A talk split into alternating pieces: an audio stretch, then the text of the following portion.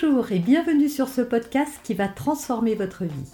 Je suis Noémie de Saint-Cernin, je suis coach certifié RNCP, auteur de plusieurs livres best-sellers, conférencière, formatrice en développement personnel et en parentalité, référente pour les médias, entrepreneuse, épouse et maman de trois enfants.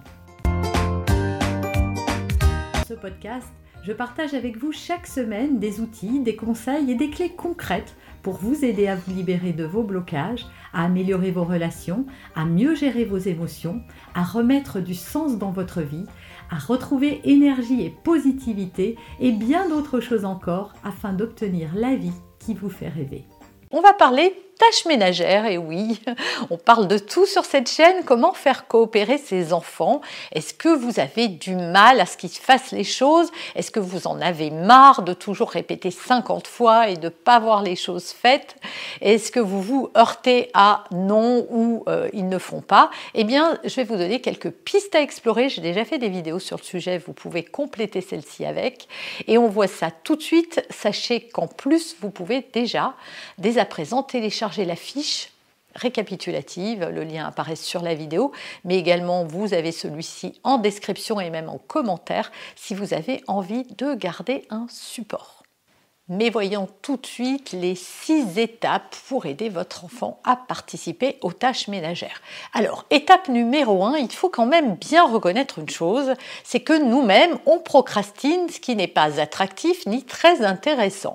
Et pour un enfant, des tâches ménagères comme pour un adulte, ça n'a rien d'intéressant, ce n'est pas attractif, ce n'est pas amusant, ce n'est pas, euh, ce n'est pas fun. Voilà, il y a tellement plus de choses euh, qu'il a envie de faire que celle-ci les zappe. Voilà, on est des êtres humains, qu'on soit un enfant ou un adulte. Plus ils sont petits et plus il va falloir rendre ça ludique. Voilà, faites un jeu. Au lieu de dire on vide le lave-vaisselle, on fait un concours pour savoir qui va réussir à faire, euh, euh, je ne sais pas, ranger les assiettes en moins de deux minutes. Si on met la table, on joue au restaurant et qui est le maître d'hôtel ce soir et qui reçoit la famille? Voilà, il y a celui qui peut prendre la commande et être le restaurateur. Il y a le maître de salle qui doit préparer la table, etc. Voilà, rendez les choses ludiques. Et une chose que je voudrais dire aussi aux parents de jeunes enfants, s'ils sont grands, vous aurez d'autres ressources, inquiétez pas. Mais quand ils sont petits, souvent, on ne veut pas qu'ils nous aident. Et on ne veut pas qu'ils nous aident parce que ça nous fait perdre du temps. On sait qu'ils vont mettre euh, trois fois plus de temps à éplucher une pomme de terre, euh, qu'ils vont mettre dix fois plus de temps à étendre le linge, etc. Eh bien, on a tort en fait. On devrait de tout petit les associer parce que souvent, quand ils sont petits, on leur demande rien, on fait tout pour eux et du jour au lendemain, on leur dit qu'il faut participer. Et donc, ça, c'est pas inscrit dans euh, leurs habitudes. Et ça va être difficile pour eux d'y venir. Vraiment. Et il y a des études qui ont été faites par euh, notamment une anthropologue euh, anglaise, j'ai oublié son nom, si je le retrouve, je vous le mettrai en barre d'infos, qui a écrit un livre parce qu'elle a fait des études de parentalité dans les populations plutôt comme les Inuits, les Africains, etc. Et on se rend compte que les enfants sont très tôt impliqués dans la vie de la famille et qu'ils font des tâches très tôt. Et d'ailleurs, si on remonte en France, il y a quelques années, c'était le cas. Et d'ailleurs, les enfants travaillaient dans les champs, ils travaillaient à l'usine. Alors je ne dis pas qu'il faut revenir à cette époque où les enfants euh, faisaient des tâches qui n'étaient pas de leur âge, certes, et qu'il vaut mieux envoyer nos enfants à l'école que dans les usines. Néanmoins, on a quand même installé l'enfant dans un rôle un peu plus protégé, comme ça, comme s'il ne devait pas faire certaines choses qu'il était trop petit. Et en fait, il n'y a rien qui éclate plus un enfant que d'étendre du linge. En plus, c'est un travail de motricité qui est très intéressant. Et donc, bien sûr que ça va vous faire perdre du temps, mais le but n'est pas de faire tout le repas avec lui. Le but est qu'il épluche sa carotte pendant que vous, vous aurez épluché tout le reste des légumes. Le but est qu'il joue peut-être à côté de vous avec euh, un peu de farine et un peu d'eau pour faire sa petite galette pendant que vous, vous faites une tarte de légumes ou je ne sais pas quoi. Voilà, le but est de l'impliquer très vite dans les tâches de la maison. Ça, c'est vraiment la base. Mais on va continuer parce que peut-être que vous me regardez, vos enfants sont déjà grands et vous aimeriez bien qu'ils s'impliquent quand même. Donc la deuxième étape, ça va être de lui montrer la réalité des choses, parce que c'est pas parce que vous faites que votre enfant se rend compte évidemment de tout ce que vous faites. Donc moi, je vous invite à prendre un papier, un crayon et à lister tout ce que vous faites. Vous faites les courses, vous faites peut-être le ménage, vous faites peut-être les vitres dans la maison, vous passez l'aspirateur, vous faites à manger, vous faites les courses, vous prenez les rendez-vous médicaux, euh, vous nettoyez, euh, je sais pas quoi, vous changez les draps, etc. Donc vous allez lister tout ce que vous faites, enfin toutes les tâches de la maison et puis à côté, vous allez faire des colonnes. Maman, papa, euh, Paul, Jeanne, euh, Henri, etc. Voilà, vous listez euh, les prénoms de vos enfants et vous faites des croix en face de ce que vous faites vous, en face de ce que fait votre mari et en face de ce que font les enfants. De manière à ce qu'ils visualisent, parce qu'il n'y a rien de plus parlant qu'un, quelque chose de visuel, de façon à ce qu'ils visualisent les choses. Alors s'ils sont très petits, ça a moins d'importance, j'ai envie de dire, parce qu'un très petit est euh, naturellement enclin à aider. C'est surtout quand ils commencent à grandir, comme je l'ai vu. Hein. Donc là, normalement, vos enfants savent déjà lire quand on en est là, et s'ils ne savent pas, bah, vous lisez. Ou alors, vous faites des petits symboles que vous pouvez soit imprimer sur Internet et découper, soit, si vous savez bien dessiner, vous dessinez à la place. Mais en lui disant et en lui expliquant, il peut comprendre. Mais c'est vrai que visuellement, ça va être mieux d'avoir une image si votre enfant ne sait pas lire. Et c'est de lui dire, tu vois, comment toi tu peux nous aider euh, dans ce calendrier des tâches, parce que euh, je suis sûre que tu vas reconnaître que c'est peut-être un peu beaucoup. Donc vraiment, mettez en place ça, ça va être vraiment une étape fondamentale pour la suite de ce que je vais vous décrire. Troisième étape, une fois qu'il a bien visualisé tout ce que vous faites et tout ce que lui ne fait pas, eh bien c'est de l'impliquer. Et l'impliquer, c'est pas lui dire bah, à partir d'aujourd'hui, toi, tu vas faire ça, ça, ça. Ça, c'est imposer. Impliquer, c'est lui demander comment ou qu'est-ce que toi, tu pourrais prendre que je fais pour nous aider parce que il faut que votre enfant comprenne aussi pourquoi c'est important. On est une famille et dans une famille, bah, c'est bien qu'il y ait de l'entraide et qu'il y en ait qui puissent se reposer, que ce ne soit pas toujours les mêmes qui fassent tout. Et ça va peut-être vous aider peut-être à impliquer votre partenaire aussi là-dedans. Mais je ferai une vidéo là-dessus un peu à part parce que c'est très différent avec les partenaires. Donc voilà, impliquez-le et laissez voir. Vous pouvez lui dire est-ce que tu veux que je te relise tout ça? Et voyez ce qu'il propose de prendre tout naturellement. Parce que plus, ça, plus ce sera lui qui, va proposer des choses, et plus ce sera facile de lui les faire accepter. Parce qu'il les vivra plus comme je t'impose parce que je suis l'adulte et que j'ai du pouvoir, mais comme moi qui décide d'aider mes parents parce que c'est normal. Et si vous le faites bien, vous allez toucher à, euh, à ce que votre enfant a de manière naturelle, c'est-à-dire son désir d'aider, son altruisme. Une fois que votre enfant a choisi, donc étape numéro 4, c'est de faire valider. Donc si j'ai bien compris, tu proposes de mettre la table tous les jours, de vider les poubelles et de charger le lave-vaisselle.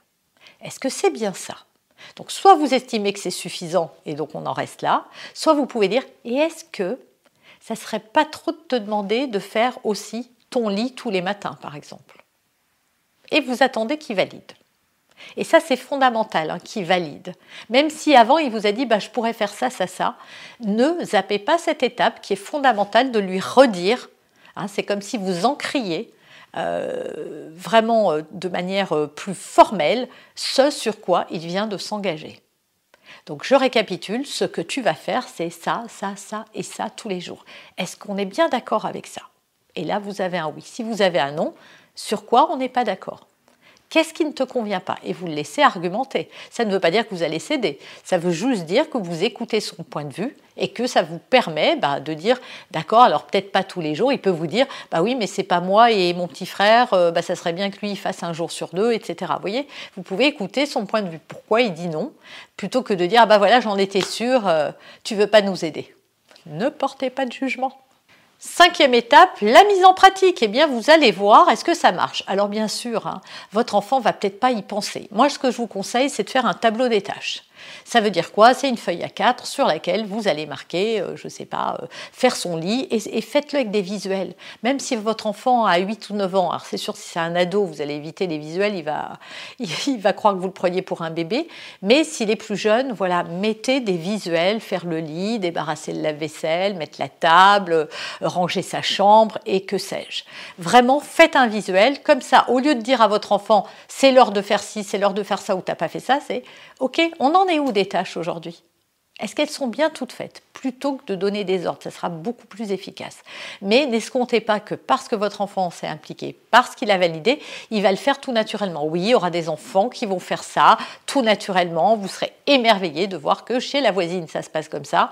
Tous les enfants sont différents. Et croyez-moi, la majorité réagit plutôt comme votre enfant a besoin qu'on lui rappelle les choses. Pourquoi? Ce n'est pas encore une habitude. Et comme c'est pas encore ancré chez lui, il va falloir lui répéter. Moi, je me souviens quand mes enfants, voilà, euh, vidaient la vaisselle, il fallait que je le dise tout le temps. Maintenant, j'ai. Et c'est nouveau, hein, et mes filles ont 15 et 16 ans, et de temps en temps, j'ai le lave-vaisselle, ah bah ça y est, je l'ai fait. Ah, je l'ai pas dit. Miracle. Bah oui, ça y est, elle pense à regarder s'il est plein ou pas. Enfin, une autre étape, si jamais votre enfant met vraiment de la mauvaise volonté, il va falloir associer à ça une conséquence négative. J'ai déjà fait des vidéos sur les conséquences négatives. C'est ce que certains parents appellent des punitions. Or, pour moi, il y a une vraie différence entre une conséquence négative et une punition. Je ne vais pas me répéter ici, vous avez des vidéos sur le sujet, mais il va falloir associer une conséquence négative. Par exemple, je ne sais pas, euh, euh, tu auras ton téléphone quand la table sera débarrassée. Et ça, c'est. Alors, certains parents pourraient y voir du chantage. C'est si tu fais pas ça, non, c'est parce que tu n'as pas fini de faire ça, je vais pas te donner ton téléphone parce que tu vas le faire encore moins. Est-ce que vous vivez comme un chantage que votre patron vous paye parce que vous allez travailler tous les jours? Ben non, c'est une conséquence en fait à votre travail. En revanche, est-ce que vous trouvez ça comme une punition si vous n'êtes pas venu travailler trois jours et que c'est déduit de votre salaire? Non plus.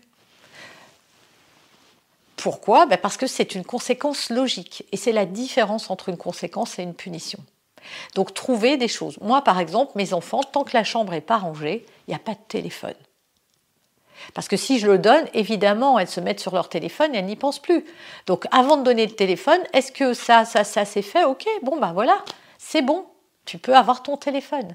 Et donc c'est pas du chantage, c'est juste une conséquence logique au fait de donner quelque chose à un enfant. C'est-à-dire que voilà, il va falloir que tu donnes toi aussi avant de recevoir. Donc n'hésitez pas à mettre des conséquences négatives à vos enfants si jamais ils ne suivent pas. Et enfin, dernière étape, j'en ai un peu parlé tout à l'heure, c'est vraiment qu'il va falloir répéter. N'escomptez pas et ne jugez pas votre enfant parce qu'il oublie certains jours, parce qu'il ne l'a pas fait, parce que comme vous, il procrastine, ce qui n'est pas intéressant. Rappelez-vous de ce que je vous ai dit au tout début de cette vidéo. Donc il va falloir lui rappeler les choses. Mais croyez-le, au bout d'un moment, voilà, ça va être acquis et vous n'aurez plus à répéter.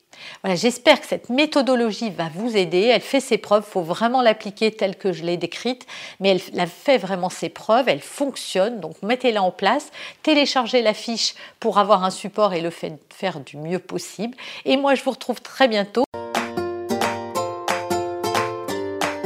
Vous avez aimé cet épisode? Abonnez-vous pour être informé de toutes mes futures publications.